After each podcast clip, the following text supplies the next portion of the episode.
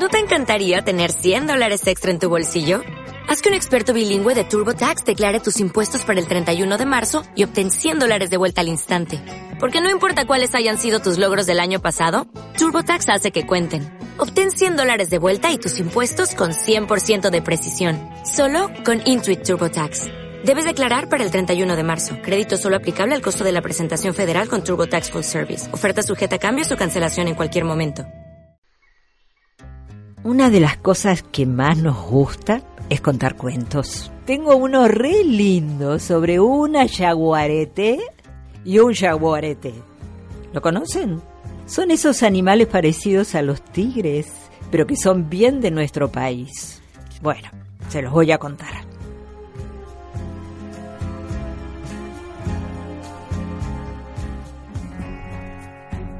Era verano en la selva misionera un cachorro yaguareté jugaba con su papá y su mamá. Disfrutaban trepando árboles, jugando carreras de obstáculos y revolcándose en pastizales. Estaban felices de ese compartir, tanto que al mirarse, sus ojos brillaban con una magia parecida a la luz de los tucutucu en la noche. La mamá yaguareté estaba preñada, tenía en la barriga una cría que estaba creciendo lentamente. Una tarde de calor, la familia Yaguareté se refrescaba en el río y oyeron un sonido muy bello, una melodía orillera, un ritmo cadencioso. Era un acordeón que canturreaba en el rancho que un pescador tenía del otro lado del río. El bicherío de alrededor se quedaba en silencio, sintiendo esa musiquita, y de a poco los pajarracos y las pajarracas se sumaban al instrumento con sus cantos diferentes. Eran momentos de mucha tranquilidad. La mamá Yaguareté Sentía que su cachorrita se movía dentro de la panza, como al ritmo de esos sonidos, con cadencia de chamamé. Estaban disfrutando ese ritual, cuando llegó otro yaguarete adulto, amigo de la familia, a contarles que unos hombres habían estado la noche anterior en otra parte de la selva cazando animales. Papá y mamá yaguareté se preocuparon por lo que les dijo su compañero. Esa noche, el silbido del viento se llenó de aullidos, gritos de animales, sonidos de disparos. Se alborotó la calma nocturna de la selva. Apareció el miedo.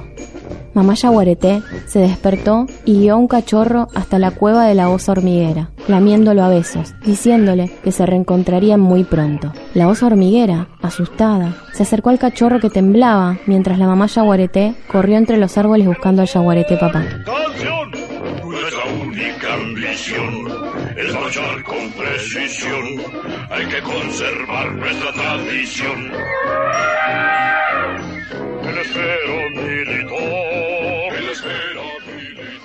En medio de la oscuridad, los cazadores les encontraron y les metieron en jaulas que subieron a una camioneta. Esa noche de cacería buscaban solo yaguaretes. Les llevaron a una estancia que quedaba no tan lejos de allí, hacia el norte de esas tierras. En la estancia había varias jaulas y un galponcito lleno de cueros. Había cueros de yacaré, de pumas, lomos de quirquincho y tatú. Y varios cueros también de yaguaretés. Mamá yaguareté temblaba. Intentaba tranquilizarse pensando en su compañero, en su cachorro que había quedado en la selva y en la cachorrita que tenía en la panza. Siguieron los días y algo pasó en la estancia. Se llevaron todas las jaulas y los cueros. Tal vez a otro lugar más seguro, tal vez a otro lugar más siniestro. La cachorrita nació en cautiverio y no volvió a ver a su mamá. Era pequeña y el dueño de la estancia le pidió al peón que la cuidara especialmente, que sería la mascota del campo. Desde ese momento, la cachorrita yaguareté vivió en la estancia, atada con una larga cadena que le impedía escaparse. El peón había vivido en la selva cercana, y su añoranza hacía que en las noches de luna creciente tocara tímidamente su pequeñito acordeón destartalado. La cachorra yaguareté disfrutaba ese sonido, la calmaba, le traía recuerdos invisibles, como si le picara el alma por dentro del cuerpo animal. Raro, sí. Ella esperaba las noches de lunita pequeña para sentir eso inexplicablemente bello. Mientras tanto, el yaguareté pequeño que había quedado con la osa hormiguera salió a recorrer la selva buscando a su familia, pensando que su hermana yaguareté ya habría nacido y en algún lugar estarían esperándolo. Buscaba por la selva, recorría día y noche. Una tarde creyó ver a su familia detrás de unos arbustos y se acercó entusiasmado. Era una banda de yaguaretés como él, pero intentó buscar en aquellos ojos ese brillo de magia parecido a la luz de los tucutuco en la noche y se dio cuenta de que no eran ni su padre, ni su madre, ni su hermana.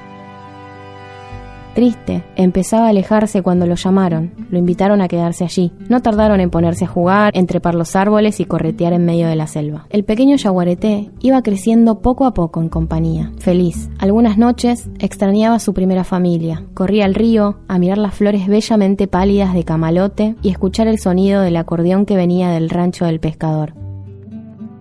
Se quedaba ratos largos y contemplaba el cielo distante. Algo lo distraía, algún bicho bolita, alguna mariposa o un gusanito, y ya volvía a disfrutar la vida en la selva, a saltar de un lado para otro jugueteando con el resto de los animales, integrado a yaguaretés que también se habían salvado de aquella cacería. Sin saber que su hermana yaguareté también iba creciendo no muy lejos de allí, sentía que algún día se encontrarían, ella se aburría bastante en la estancia. Un día, su instinto salvaje hizo que se escapara y comiera una oveja del estanciero, que se enojó y mandó enjaularla. El peón le tuvo lástima, la quería tanto y le traía recuerdos de su pueblo cercano a la selva, así que decidió llevarla de la cadena hasta la orilla de un río que estaba al fondo del campo, y con un zapucay contenido la liberó.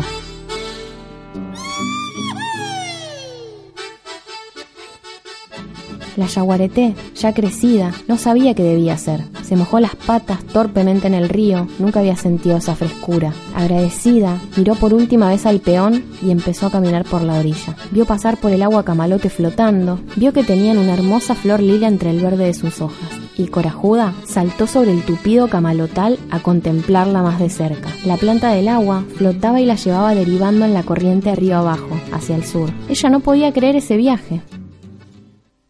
En medio de la naturaleza, mojada por el río, contemplaba las orillas que de pronto dejaban de ser campos de un solo tono de plantación verde para ir llenándose cada vez más de árboles y variedad de colores. No sabía que empezaba a meterse en la selva navegando en un camalote. El olor iba cambiando, se hacía más húmedo, más barroso, más rico, como siempre verde. Estaba feliz como nunca antes. Muchas horas navegó. El río marrón la llevaba sin pausa, pero sin prisa. Ya se hacía de noche y empezó a tener miedo, cuando de pronto escuchó a lo lejos, allá adelante, en la orilla del río, un sonido que le era familiar. El oleaje sereno del agua la fue acercando hacia la costa donde estaba la casa de un pescador, que tocaba el acordeón y sonaba parecido al de aquel peón de la estancia que supo quererla.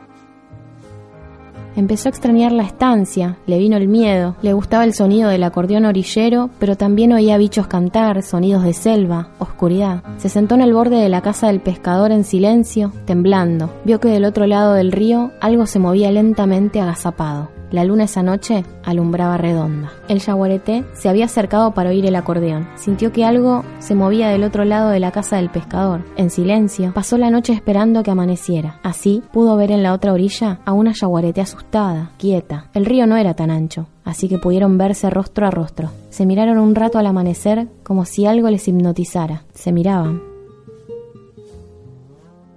descubrieron que sus ojos brillaban con una magia parecida a la luz de los tucutuco en la noche. Él nadó hacia el otro lado, nervioso, salió del agua y se seguían mirando. Ella sentía que lo conocía, le tocó brutamente la cara con la pata. Él le devolvió el gesto. Empezaron a jugar en la orilla, a revolcarse, a chapotear en el agua. Desde la ventana del rancho, el pescador miraba ese espectáculo tan bello. Animales jugando, divirtiéndose, reconociéndose. El yaguareté la invitó a cruzar nadando al otro lado del río, donde le contó que vivían más yaguaretés, con quienes él se había criado. Ella aceptó. Nadaron primero el agua cristalinamente amarronada y caminando se metieron en la selva. Él no dejaba de empujarla jugando la desafiaba a correr, a trepar. Ella nunca había hecho esas cosas, pero ya no tenía miedo. Se animó a trepar y allá, en la copa alta de un lapacho rosado, se miraron seriamente, sin pestañear y supieron que eran familia. Hermano y hermana. Por fin se habían encontrado. Desde ese día no volvieron a separarse en la selva, felices de haberse reconocido, sabiendo que ya nada ni nadie les separaría nunca más. Y cada vez que el pescador hacía sonar su acordeón, como en un ritual antiguo, corrían a la orilla del río a disfrutar esa maravillosa tranquilidad y ese sonido que de alguna manera les mantuvo en unidad a pesar del tiempo y la distancia.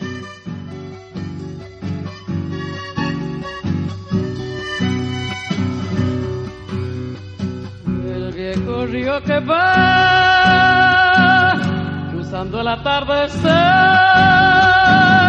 como un gran camalotal lleva la balsa en su loco vaivén rumbo a la cosecha cosechero yo seré y entre copos blancos mi esperanza cantaré con manos curtidas tejaré en el algodón mi corazón.